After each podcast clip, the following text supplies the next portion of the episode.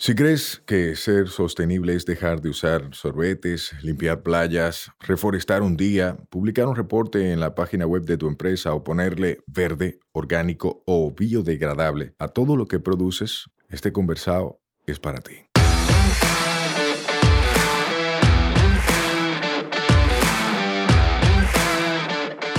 Hola, soy Sayuris Bonet, el motorcito detrás de la empresa Una Vaina Verde. Y hoy vamos a tener un conversado sostenible.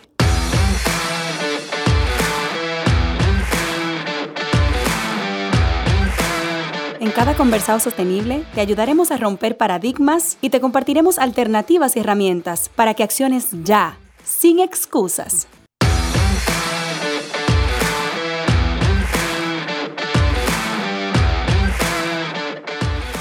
Hola, hola hermosa familia verde, espero estén súper bien. Llegamos a un martes y como ustedes saben, cada martes hay un nuevo conversado. Hoy estoy feliz, feliz, feliz y lo van a notar en mi voz, aunque no me vean, porque tengo en cabina, en mi casita de M33, nada más y nada menos que al ministro de Medio Ambiente y Recursos Naturales del país, a Orlando Jorge Mera. ¿Cómo está, ministro? Muy bien, muchas gracias por la invitación. Muchísimas gracias a usted por aceptar. La verdad que con este conversado buscamos que la gente conozca al ser humano detrás de la función, porque hay mucha gente que cree conocer al ser humano por lo que dice una nota de prensa o por lo que dice un cargo, una descripción en la página de la presidencia. Pero a mí me gustaría que usted mismo se describiera. ¿Quién es usted? ¿Cómo es usted? Mira, yo eh, soy una persona sencilla, he aprendido mucho en mi vida. Em, mi padre fue presidente de la República y ese, ese periodo, esa etapa de mi vida me marcó porque supe apreciar lo que son las mieles del poder, pero también aprecié lo que es estar en desgracia en República Dominicana. Eso muy pocas personas lo han pasado y sin embargo eso me permitió ir perfilando mi carrera pública. Y fundamentalmente eh, le agradezco a mis padres que me enseñaron primero hay que educarse, a construir una familia, a tener una profesión. Y evidentemente eh, e-, eso me, me ha servido para el desempeño mío ante la sociedad dominicana. Pero por otro lado también me enseñaron a, ser sencillo, humilde, em, no, no creer en, la, gloria, las riquezas. Em, pienso que, que eh, le agradezco mucho a mis padres eso.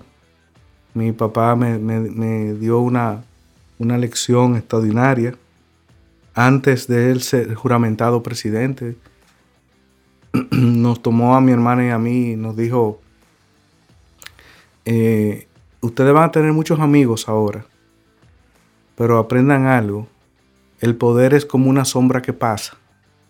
Y entonces eso a mí me ha impactado en, toda mi vida y, y por lo tanto estoy ejerciendo una función pública actualmente pero al final del día, eh, esto es hasta que el presidente así lo determine. Y yo lo que espero es volver otra vez a mi casa, volver otra vez a mi oficina, al ejercicio de mi profesión, a ser profesor, que a mí me encanta ser profesor, y, terminar un doctorado que estoy haciendo. ¿Cómo? Espérese, que te ha dado mucha información de valor y yo necesito como detallar un poco más. Usted habló de que sus padres eh, fueron fundamentales para la persona que es usted hoy en día, por la formación que le dieron. Habló de que de ellos aprendieron que aún en la abundancia y en el poder... Hay que tener los pies sobre la tierra. Hay que tener los pies sobre la tierra. Sí. Y hay que ser humilde y sencillo. Sí. O sea que, yo no sé si usted conoce la jerga dominicana y coloquial de hoy en día, pero usted es un popi. Em, no, yo te diría que... ¿Pero usted sabe lo que es un popi? bueno, sí, creo que popi es como si la gente de clase alta, cosas así.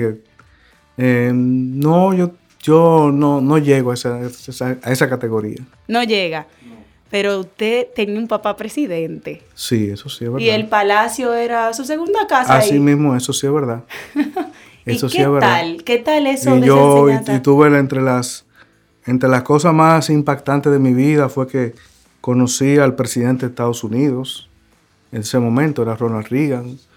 Conocí al Papa Juan Pablo II. Wow. Y eso sí, esos son recuerdos in- in- imborrables que te quedan en, en tu memoria. Eh, pero también he vivido otras cosas. Esas son las mieles de las que usted hablaba. Claro. Esa es la parte bonita. Y esa enseñanza de las sombras y de que todo el mundo quiere ser tu amigo cuando tú estás Así, en el poder. Claro. O sea, eso explica un poquito cómo estamos a nivel social, ¿verdad? Cómo está esa parte de que la gente busca su beneficio y te busca para usarte. eh, y te quiere hacer creer que es tu amigo, pero realmente lo que le interesa es una ayuda que tú le puedas dar, un puente que tú puedas crearle. Usted ha vivido eso directamente. En carne propia. ¿Y cómo usted se maneja para no mandar a esa gente al pi? No, porque eh, yo estoy ejerciendo una función pública, ¿no? Eh, tengo que, mi despacho está abierto eh, para todos y todas, Eh, pero uno tiene que tener sus propios límites y saber eh, eh, qué cosas se pueden hacer y qué cosas no se pueden hacer. Y evidentemente pienso que la República Dominicana de hoy ha enviado una señal muy clara y precisa al partido que está hoy gobernando, al PRM, un partido que yo fundé también junto a otros y que le he dedicado gran parte de mi existencia a ese partido, pero la, la población dominicana nos mandó una señal clara y precisa. No queremos que se repitan cosas del pasado, no queremos gente que se esté llevando a medio país por delante, eh, eh, sanción a la corrupción, fin a la impunidad. Entonces, eh, en ese marco es que uno tiene que caminar. Me entonces, encanta. Y entonces, eh, yo por lo menos, yo ando solo. Usted eh, no anda con una caravana de 15 vehículos todo blindado. En lo absoluto. Es verdad, señores, llegó aquí que yo dije, entre, entre, por favor, no se quede afuera. Y todo el mundo tranquilo, que él es así. En lo absoluto, no, yo ando solo. Evidentemente, por ejemplo, lo puedo decir aquí, aquí me están acompañando dos personas.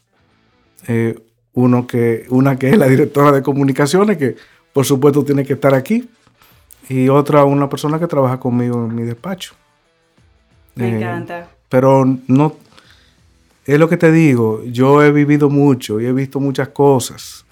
Entonces, eh, andar con guardaespaldas, andar con motoristas, eh, llevándose a medio mundo por delante, eh, esa cosa yo la viví hace muchos años. y no las quiere más. no. ¿Por qué? ¿Por qué no? Porque el, el- el poder, la miel del poder, si tú no sabes eh, el momento que tú estás viviendo, que eso no es permanente, que eso no es para siempre, Que eso no es tuyo. que eso no es tuyo, eso no te pertenece, eh, puedes tener problemas luego para tú volver otra vez A la digamos, vida. a la vida, a la vida rutinaria, ordinaria. Yo intento seguir mi vida ordinaria. Yo voy al supermercado, yo voy a, a comprar cosas en la farmacia, voy a la lavandería. O sea, eh, trato de llevar mi vida dentro, evidentemente tengo más ocupaciones, pero dentro de los, de los cánones que a mí me enseñaron hace muchos años. Me encanta. Gracias, ministro, por esa intro, porque ya yo siento como que lo conozco un poco más, ¿verdad? Porque más allá del rol que ocupa actualmente, usted tiene una trayectoria, usted tiene una formación que lo ha llegado hasta aquí. ¿Qué fue lo que usted estudió? Yo estudié Derecho, Derecho. ser abogado. ¿Y por qué? ¿Por qué esa carrera? Bueno, porque me crié en un hogar de abogados. O sea, mi padre fue abogado. Pero le tocó así, los papás le dijeron, tienen que estudiar No. eso porque tienen que seguir la profesión No, de la no, familia. a mí nunca mi papá me, me, me- me dijo, usted tiene que ser abogado. No, sino sencillamente eh, yo nací en ese mundo y, y vi a mis padres, a mi padre, a mi papá, le- se levantaba muy temprano, tomaba su toga iba a defender gente que estaba presa en momentos difíciles. Entonces, eh, me gustaba mucho la lectura y mi papá siempre estuvo rodeado de libros. Entonces, eh, de ahí posiblemente viniera mi, mi, interés también en ser abogado. Pero, por ejemplo, mi hermana Dilia también es abogada. Eh, mi esposa es abogada también. Ay, mi madre, hay que tener cuidado, no se metan con esa familia porque por, pero, ahí, por ejemplo, pero por, por ejemplo, la ley lo agarran. Por ejemplo, mi hijo no es abogado. No. No, mi hijo no es abogado, él es, él es comunicador social. Usted no le impuso ahí nada. No, jamás. ¿Y por qué usted no impone? Cuénteme. ¿Por qué usted como padre decidió que su hijo eligiera lo que él quisiera? Porque hay muchos padres que escuchan No. este podcast. Porque eso es lo correcto. Porque eh, yo no estoy para imponer eh, eh, las, la educación. O sea, a ver, la educación básica sí. O sea, yo entiendo que hay una serie de valores que uno tiene que transmitir. Pero ya en cuanto a la educación eh, formal como eh, eh, profesión, etcétera, eso tiene que ser de la misma vocación de tu hijo o de tu hija. Entonces, evidentemente, mi hijo Orlando Salvador decidió ser comunicador social y, y le fue muy bien y le ha ido muy bien. Qué bueno. Ministro, ¿cuál es su hobby favorito? Bueno, un poquito el esquema de la conversación. mi hobby favorito, si aunque tú no lo puedas creer, eh, son dos. ¿Cuáles? Uno eh, es eh, un deporte que a mí me encantaba hacer, pero ya no lo puedo hacer. No porque no, no, no, no porque no quiera hacerlo, sino por, porque no he logrado todavía acoplarme en cuanto a la jornada de trabajo, que es muy dura, y el poco espacio que tengo para descansar. Pero a mí, en principio, me gusta mucho correr. Y Yo de- leí y por de ahí hecho- que usted es maratonista. Sí, de hecho yo he hecho seis maratones.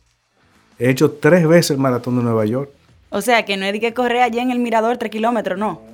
Es correr mucho. Mucho, sí, 42 kilómetros. Ay, mi madre. Sí. Ministro, yo no llego ni a 10. ¿Cuáles son los trucos? Dígame. Dígame, esa preparación, ¿cuánto tiempo usted tenía corriendo? Sí, no, yo, y re- realmente yo comencé a correr a partir del año 2011. Ok. No, no, no hace tantos años. Eh, pero eh, ahí de ahí he aprendido a tener persistencia, determinación, resistencia. Y algo muy importante que se lo digo a todo el que, el que corre. eh, lo importante no es la velocidad, lo importante es llegar a la meta. Llegar a la meta, aunque sea lento. Aunque sea lento, pero llegar a la meta. Qué interesante. Qué interesante. Y ahí hay mucho aprendizaje para la vida. Exacto. Porque a veces uno tengo una actividad, yo ahora que estoy haciendo escalada en roca, climbing. Ya.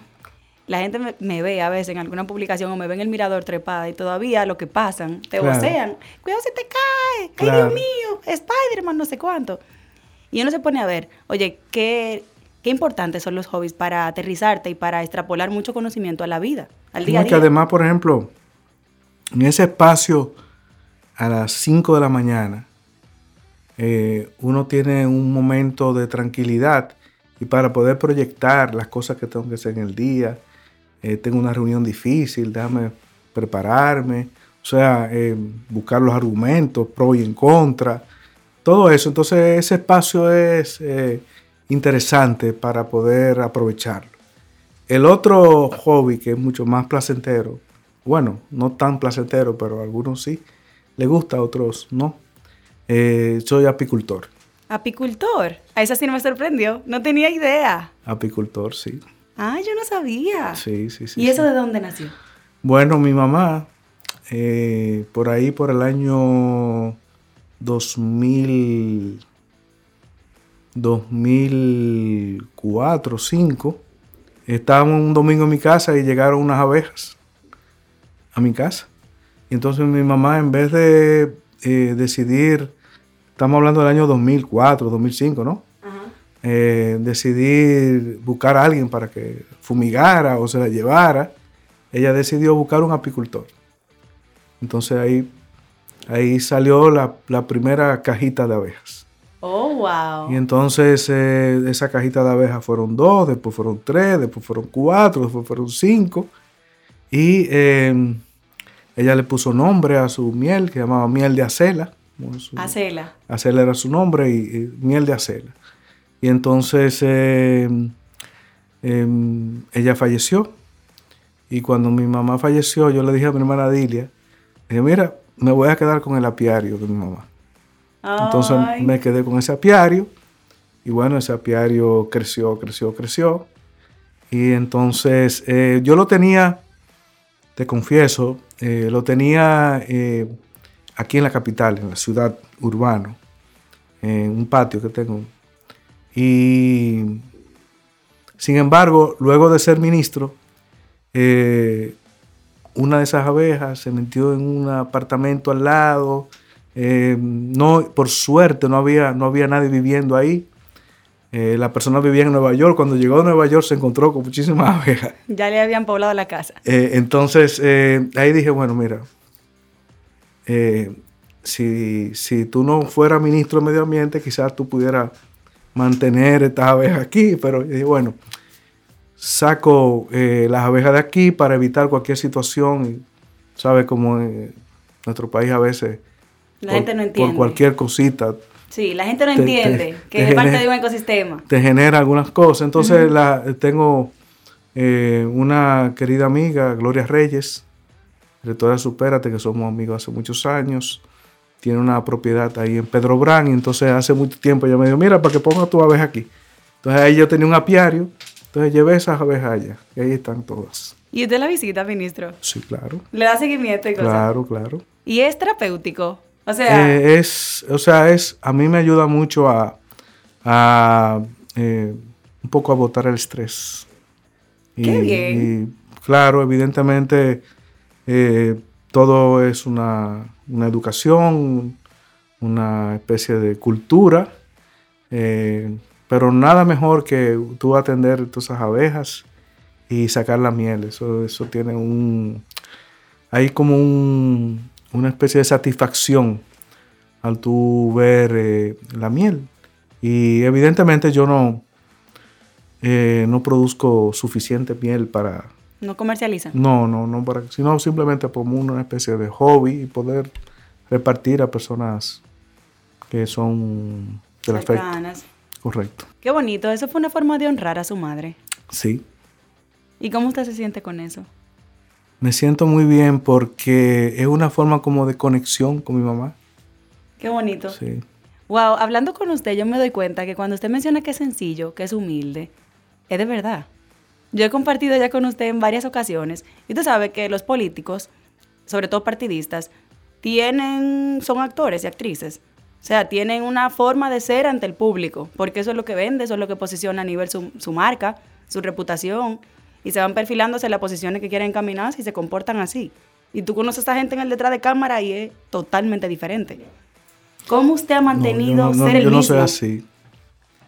Eh, lo que te digo, o sea, la, vida me ha, me ha eh, dado muchas experiencias. Pero usted habla como que usted es un anciano, ministro, espérese. No, pero... ¿Ha vivido? he vivido, son, yo son 55 años y y yo diría que he madurado al carburo, ¿no? Pero eh, he aprendido mucho y mm, no vale la pena tener dos caras, tres caras. Mejor tener una sola. Menos trabajo, ¿usted se imagina? Con todo el trabajo que usted tiene y también de que acordándose cuál papel va en cada obra. Ay, mi madre. Imposible. Ahí se complica. Claro. Entonces, para llegar un poquito a su rol actual, a mí me gustaría que la gente conozca su trayectoria. O sea, cómo usted llegó a ser ministro de Medio Ambiente. ¿De dónde es que usted viene? Porque mucha gente se enteró de que existía Orlando Jorge Mera increíblemente cuando lo nombraron ahora como ministro. ¿De dónde viene usted? Bueno, yo nací en Santiago en el año 1966. Uh, Sí. Y, eh, es bromeando, ministro. No, pero es un tiempecito. Y en el año 1978, mis padres vinieron a vivir aquí a la capital. Mi padre fue electo senador del Distrito Nacional y entonces eso fue un cambio radical para nosotros porque de Santiago, que en ese entonces era un, era un sitio más, eh, más familiar, más pequeño, eh, venir aquí a la capital era, era evidentemente un salto importante. Eh, y yo me inscribieron en el Colegio Loyola. Entonces, eh, increíblemente o coincidencialmente, ahí hice amistad porque estábamos en el mismo curso con Luis Abinader y con Felipe Mejía. O sea, Luis era hijo de José Rafael Abinader, que en el año 82, cuando mi padre fue presidente, nombra al, papá de Luis, a doctor José Rafael Abinader, como ministro de, Hacienda. Entonces Felipe es el hijo de don Hipólito. Entonces don Hipólito era en el 78 ministro de Agricultura. Entonces, por alguna razón, esa, esa digamos, familiaridad, e independientemente de los distintos eh, roles que luego Luis fue economista, eh, Felipe fue dedicado más bien a la agronomía, yo siendo abogado, pues siempre mantuvimos una, estrecha relación después del colegio. Y bueno, entonces en el caso de Luis y, yo, coincidimos luego en las luchas políticas, eh, hasta que eh, yo fui, em, en el año 2005, fui candidato a ser secretario general del entonces PRD gané esa secretaría, me religieron luego en otra oportunidad, eh, pero en el año 2012, cuando don Hipólito fue candidato presidencial, Luis candidato vicepresidencial, eh, el, que era presidente del PRD en ese momento no apoyó a, ni a don Hipólito Nalvi. Entonces ahí se produjo una gran división. Me expulsaron a mí del PRD, juntamente con Luis, don Hipólito, Andrés Bautista, Janila Vázquez. Entonces ahí decidimos eh, formar el Partido Revolucionario Moderno. El PRM. El PRM. Entonces, eh, eh, el PRM la verdad que, que ha sido un partido extraordinario. En el 2016, Luis como candidato llega, no gana la presidencia, pero sí el partido ya comienza a ganar posiciones de senador, posiciones de, diputados, alcaldes. Y bueno, ya en el 2020 la, ya gana las elecciones con Luis Abinader. Entonces, eh, en la época de transición, eh, Luis me, dice un día que necesitaba una persona de, de, su confianza en este ministerio, el Ministerio de Medio Ambiente y Recursos Naturales. Lo metieron en este lío. pero ha sido una buena experiencia. Pero no dijo que no, ¿vio? ¿Eh? Usted tiene un manejo impresionante. Usted no me dijo que no, pero ha dicho que, ha sido una excelente experiencia. sí. Cuénteme, yo quiero, yo tengo una pregunta antes de, llegar a la actualidad. ¿Por qué hacer política desde un partido? ¿Por qué partidista? ¿Usted entiende que eso era funcional? O sea, ¿usted quería llegar a una posición del poder? No, no, es funcional. Es que, fíjate qué pasa. en América Latina y, a diferencia de Europa o de, o de Estados Unidos o de otras naciones tanto más desarrolladas, aunque si bien hay, hay partidos políticos y son los que de alguna manera son los que son electos, eh, no es la mayoría en esos países. Pero en América Latina, de la única forma en la que, y sobre todo en República Dominicana, de la única forma en la que tú puedes ser parte de un partido político, pero también contribuir a que tu, impronta se pueda marcar en la actividad pública, tiene que hacerlo a través de un partido político.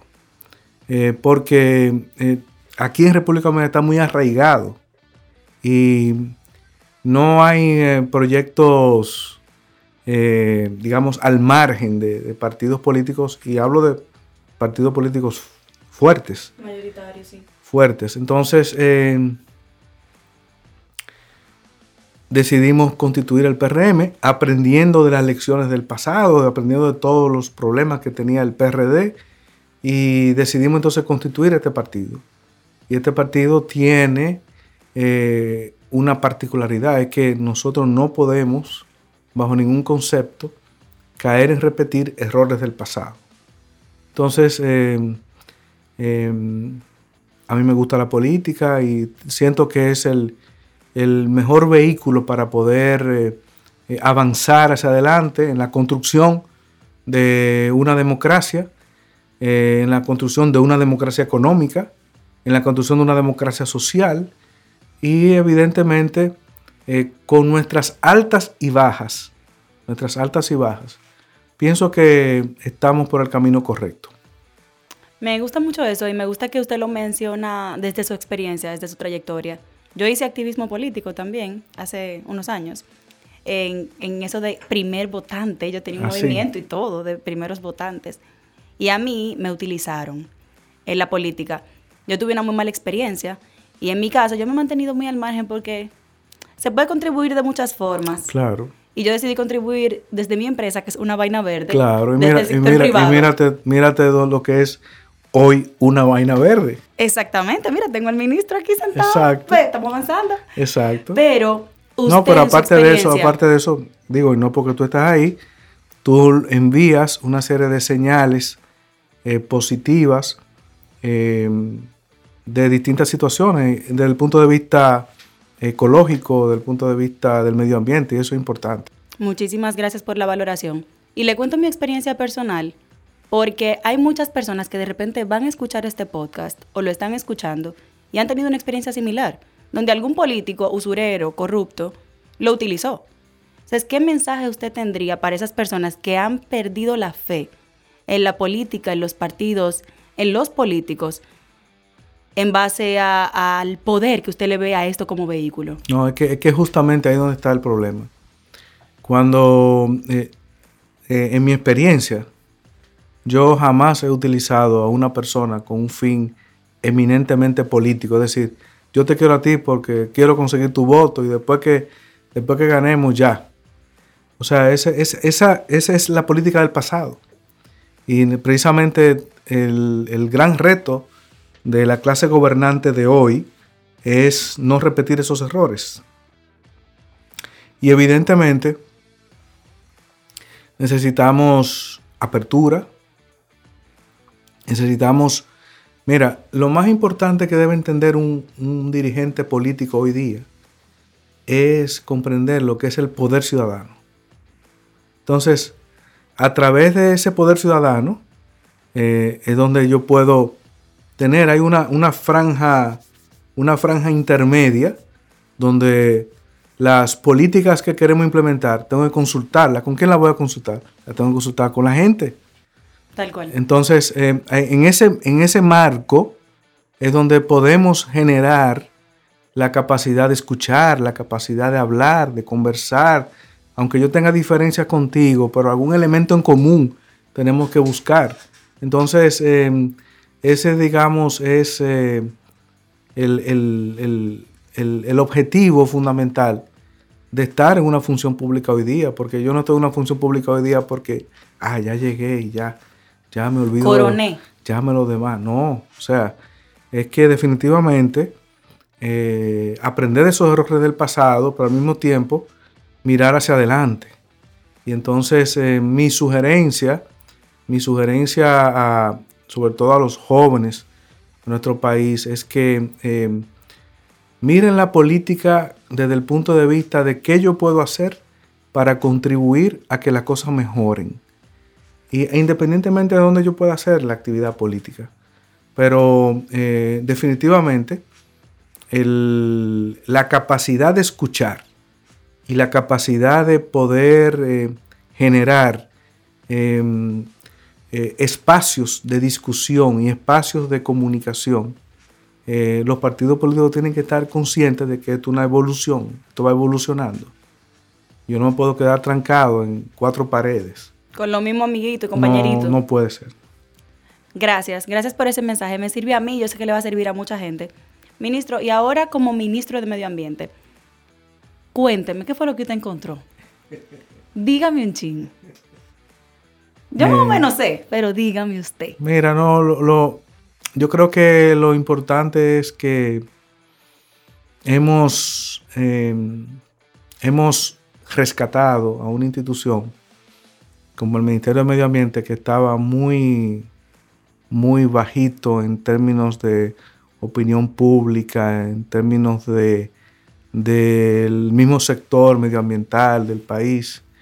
Y evidentemente hemos tratado de, de ir construyendo un, ministerio de medio ambiente que atienda las distintas situaciones y áreas que existen.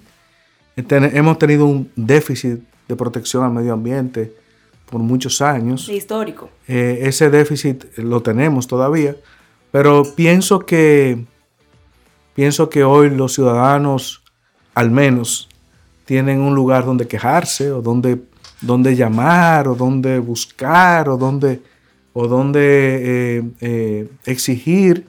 Y hay un Ministerio de Medio Ambiente que escucha y que atiende y que da respuesta. Eh, a veces no es la respuesta que tú quisieras escuchar, a veces no es la solución que uno esperaría, pero pienso que hemos dado un salto de avance importante en cuanto a la en cuanto a, entender que hoy día ya existe un Ministerio de Medio Ambiente y que da respuesta y que protege las áreas protegidas y que está trabajando en distintos temas porque es un ministerio transversal. Eso es lo primero que tenemos que entender. Es la transversalidad.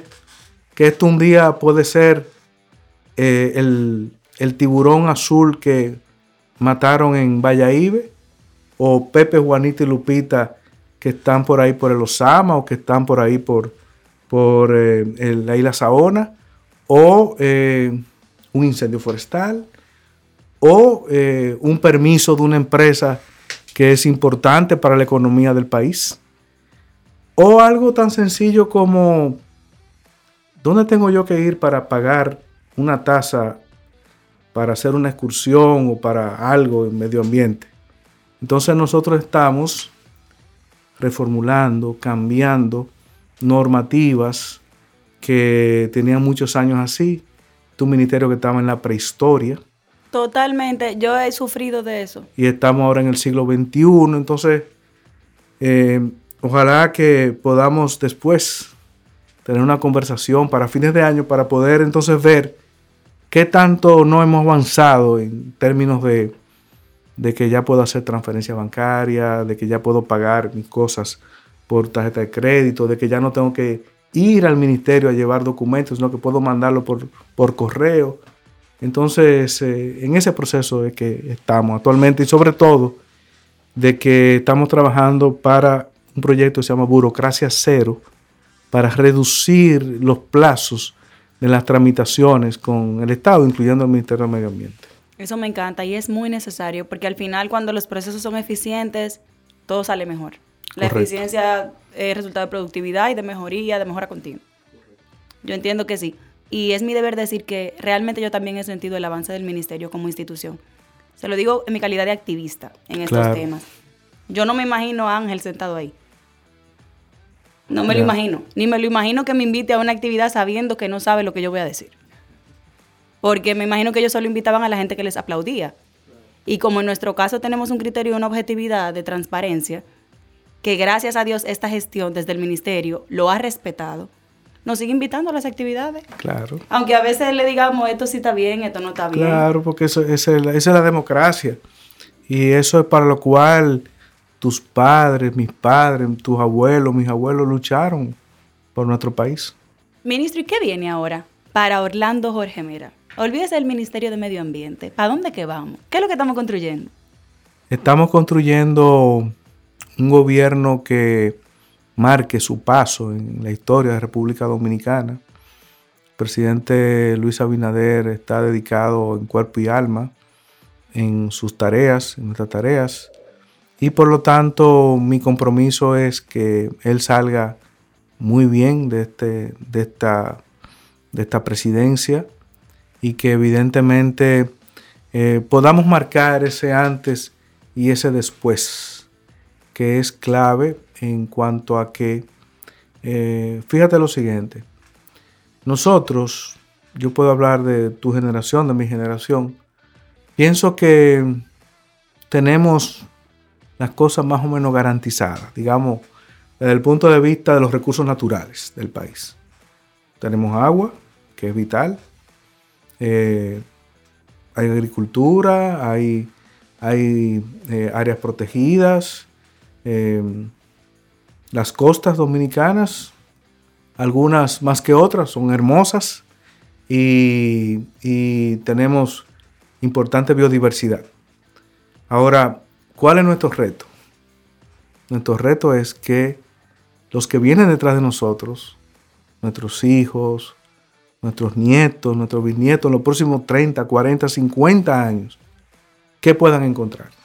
Entonces, mis tareas, mis tareas como ministro de Medio Ambiente, es ir marcando esa pauta.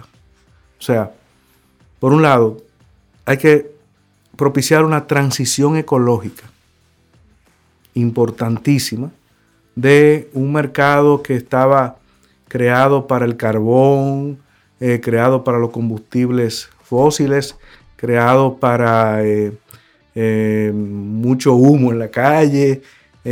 o sea, definitivamente tenemos que hacer esa transición ecológica. ¿Hacia dónde?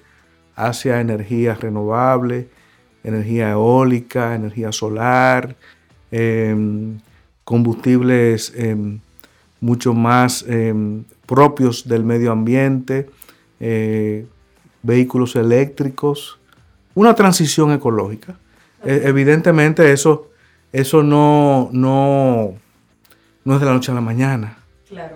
Porque para eso eh, tenemos todo que echar de un, para un lado y trabajar duro en eso. ¿Qué estamos haciendo nosotros? Bueno, hemos aprovechado la, convocatoria hecha por el presidente Abinader para la, discusión de distintas reformas. Se ha creado una mesa de medio ambiente, recursos naturales y cambio climático, y ahí hemos llevado una propuesta. Una propuesta de un pacto verde, a propósito de una vaina verde, un pacto verde por desarrollo sostenible. ¿Y ahí qué estamos haciendo? Partidos políticos, todos los partidos políticos, sector privado, sector laboral, organizaciones que trabajan en temas medioambientales. Ahí estamos labrando lo que será ese pacto verde por un desarrollo sostenible de cara al 2030 y al 2050. Ok, visión a largo plazo. ¿Para qué? Independientemente de quién esté gobernando tengamos unos elementos comunes a los cuales nos hayamos comprometido todos. Entonces, eh, ese es nuestro norte. Un plan de acción hecho. Ese es nuestro norte. Y eh, es lo que me mueve a mí todos los días, porque, insisto, o sea, plantar un mangle, plantar un mangle, tú sabes lo que es eso, tú sabes lo que... Un mangle tú lo plantas hoy, ¿cuándo podrá estar en condiciones de 3, 4 años. Entonces eh, lo estamos plantando hoy. ¿Y dónde lo estamos plantando? Bueno, en el sur de la República Dominicana. ¿Por qué? Porque por ahí que vienen los huracanes, necesitamos tener una barrera para que con esa fuerza que vienen esos huracanes o esas tempestades puedan disminuir y entrar con menor impacto en nuestro territorio. Entonces estamos plantando mangles por eso aparte de que son una fuente de biodiversidad y, todo eso. En la frontera con Haití estamos plantando árboles de protección. ¿Por qué? Porque Haití tiene un proceso de desertificación muy fuerte. Haití tiene menos del 1% de cobertura forestal. Nosotros tenemos un 43% de cobertura forestal. Y por lo tanto necesitamos evitar que ese proceso de desertificación pase por la frontera y llegue a República Dominicana. Entonces estamos plantando árboles de protección en la, en la frontera dominico-haitiana. Me encanta, me encanta. Usted, ustedes están enfocados en hacer. Y si yo le pregunto a usted, a usted, Orlando, ¿usted se ve como presidente del país? No le vamos a poner tiempo, pero ¿Eh? se ve.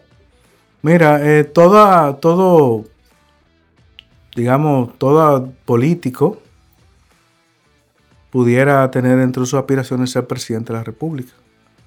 Eh, sin embargo, esa no es mi prioridad, porque mi prioridad ahora mismo es que Luis Abinader salga exitoso de la gestión presidencial que está encabezando. Y por lo tanto no, no está entre mis planes eh, pensar en, en, en esa eventualidad y me estoy dedicando en cuerpo y alma al Ministerio de Medio Ambiente y Recursos Naturales. Por ahora, pero después veremos. Y otra cosa, ministro, ¿a usted le gusta la música? Eh, sí, pero no, eh, a ver, no está dentro de mis eh, hobbies así favoritos. ¿no? ¿No sabe bailar? Sí, yo sé bailar, sí, claro. ¿Y usted baila sin que le guste la música, ministro? No, pero lo que te quiero decir es que eh, yo puedo bailar un merengue.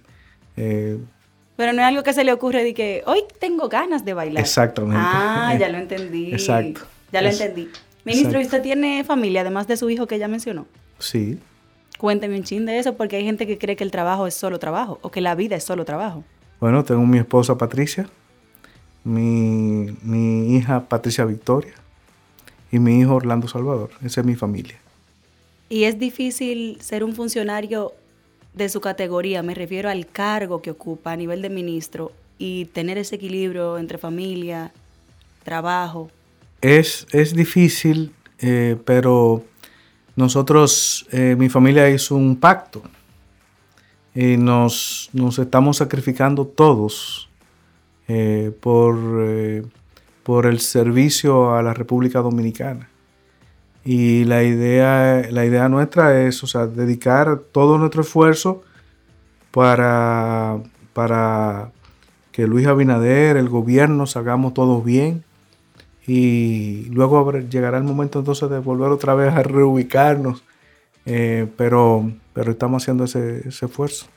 Y como ciudadano dominicano lo agradezco, porque tener gente comprometida con causas es más importante que tener incluso a una gente preparada para la causa. No sé si me doy a entender. Hay mucha gente de repente que está preparada, pero no tiene la pasión de que las cosas se hagan.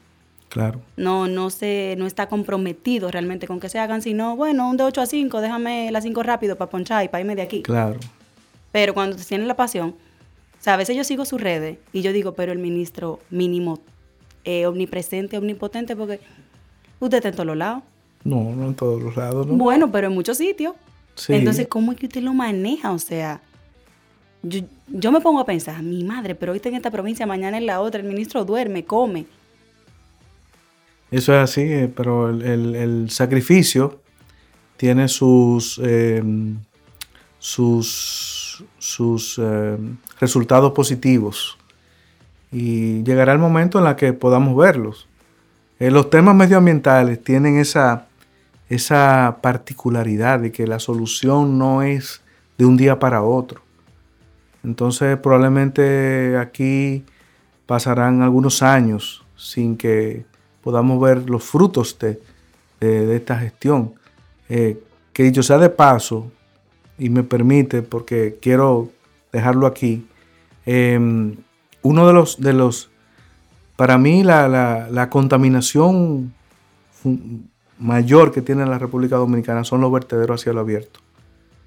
Y, ese es un compromiso de este gobierno, la aplicación de la ley de gestión integral de residuos sólidos. Y estamos trabajando para, de esos 240 vertederos a cielo abierto, ahora del 2022 al 2023, terminar, acabar con 90 de esos vertederos a cielo abierto. Vamos a trabajar en la zona turística de Puerto Plata, Samaná eh, y todo el este del país, más otros 30 municipios más. Y con ello vamos a, marcar esa- ese antes y ese después. Me encanta, me encanta. Demasiados botaderos, mal gestionados todos. Entonces, qué bueno que se tiene la intención, primero que se visualiza el problema y que se está buscando resolver. Claro. Para cerrar, yo quiero que usted Tan me rápido. diga. Tan no, rápido. yo me lo quedo media hora más, pero vamos a respetarlo para que vuelva otra vez cuando lo invitemos. Para cerrar, Pero cuéntame tú, dime de las ballenas, ¿qué te parecieron? me encantaron. Ay, señores, por si ustedes no se dieron cuenta, el ministerio nos invitó como una vaina verde al avistamiento de ballenas en Samaná con el ministro. Cuando yo vi que el ministro estaba en el grupo, yo dije, oh, ah, pero el ministro se junta con los mortales. Y desde ahí me empezó a caer bien. Digo, usted me caía bien antes. Pero ahí como que lo vi cercano. ¿Tú sabes cuánta gente accesible. visitaron las ballenas este año? ¿Cuántas? Más de 100 mil personas. Wow. Nunca antes se habían registrado 100 mil personas. Y post pandemia. Post pandemia. Wow, eso es un logro del país. Sí, así es. Sobre todo porque, no solo por la cantidad de visitación, sino por la cantidad, por la forma en la que se hace, por los criterios que se están cuidando y por el entrenamiento que tiene la gente que hace ese tipo de. Así es. O sea, en el que participé, al menos en el que participé yo, se me explicó muy bien cómo se cuida para no afectar el animal, para no afectar esa biodiversidad, sino que se hace respetándolo. Y es si ellas quieren que salen. Exacto. Esa es de una suerte que hay que tirar. Exacto. Ministro, para cerrar dos preguntas. O no, una pregunta y otro un comentario de cierre. ¿Cómo a usted le gustaría ser recordado? Imagínese, esto es una pregunta un poco rara porque no tenemos que imaginar la muerte. ¿Cómo a usted le gustaría ser recordado? Ah, ser recordado, ya al final de la... Sí, en la vida, cuando usted ya no esté. Eh, una persona que dejó huellas. Una persona que dejó huellas. Em, que, que, sean eh, importantes, cambios importantes para nuestro país en un momento histórico de la vida. Una persona que dejó huellas, me gusta. Y la última, un mensaje para todas esas personas que tienen de repente una sensibilidad ambiental, pero que sienten que lo que hacen nunca es nada y nunca es suficiente. ¿Qué usted le diría? Mira, em, yo te diría lo siguiente. Em, nosotros somos parte como de un... Eh, pudiera usar el ejemplo de un equipo de béisbol o pudiera usar el ejemplo de un ejército. Eh, vamos con el equipo de béisbol. Eh, aquí cada quien tiene un rol que jugar. Y em, recogiendo un desecho, un día a la vez, se hace patria. Porque fíjate lo siguiente, la República Dominicana ya no es en los años 60, mucho menos en los años 1865 o 1844. La lucha era armada contra, contra ejércitos foráneos. Eh, la lucha hoy día eh, tiene bastante de medio ambiente y entonces es, es una lucha la que eh, constante. Tenemos que exigir educación, eso es fundamental, la educación. alguna gente me dice, bueno, pero ¿por qué tú vas a Estados Unidos? Y desde que tú llegas a Estados Unidos tienes un cuidado para, para echar una basura en la calle. Bueno, porque en Estados Unidos, me guste o no me guste, hay un régimen de consecuencias. Claro. Aquí nosotros tenemos que trabajar para tener un régimen de consecuencias. Pero eso comienza con la educación. Y eso es fundamental. Y, me alegra mucho saber, por ejemplo, muchos hijos le dicen a sus padres ahora, eh, llévame a la playa, pero no, no, lleve plástico. Entonces, eso vamos avanzando. O sea, yo creo que eh, eh, tenemos, por lo tanto, que, que somos parte de, de, un gran ejército de personas. Cada, cada cosa que se hace a favor del medio ambiente por mínimo que sea, por mínimo que sea, tiene un gran impacto hacia el presente y el futuro. Y, ese es eh, el llamado que le hago. Gracias de verdad por aceptar esta invitación, por esta conversación tan honesta, tan abierta, por permitirme ser yo y preguntarle cosas, vainas, como diríamos nosotros. y la verdad que en una vaina verde estamos convencidos de que esta vaina la vamos a cambiar juntos. Y ese juntos te incluye a ti que estás escuchando. Muchísimas gracias, ministro. Gracias. Bye bye. Nos escuchamos la próxima semana. Recuerda que esta vaina es todos los martes. Mientras tanto, nos vemos en las redes, arroba sayurisbonet y arroba una vaina verde. Bye bye. Este podcast se graba en nuestra casa, M33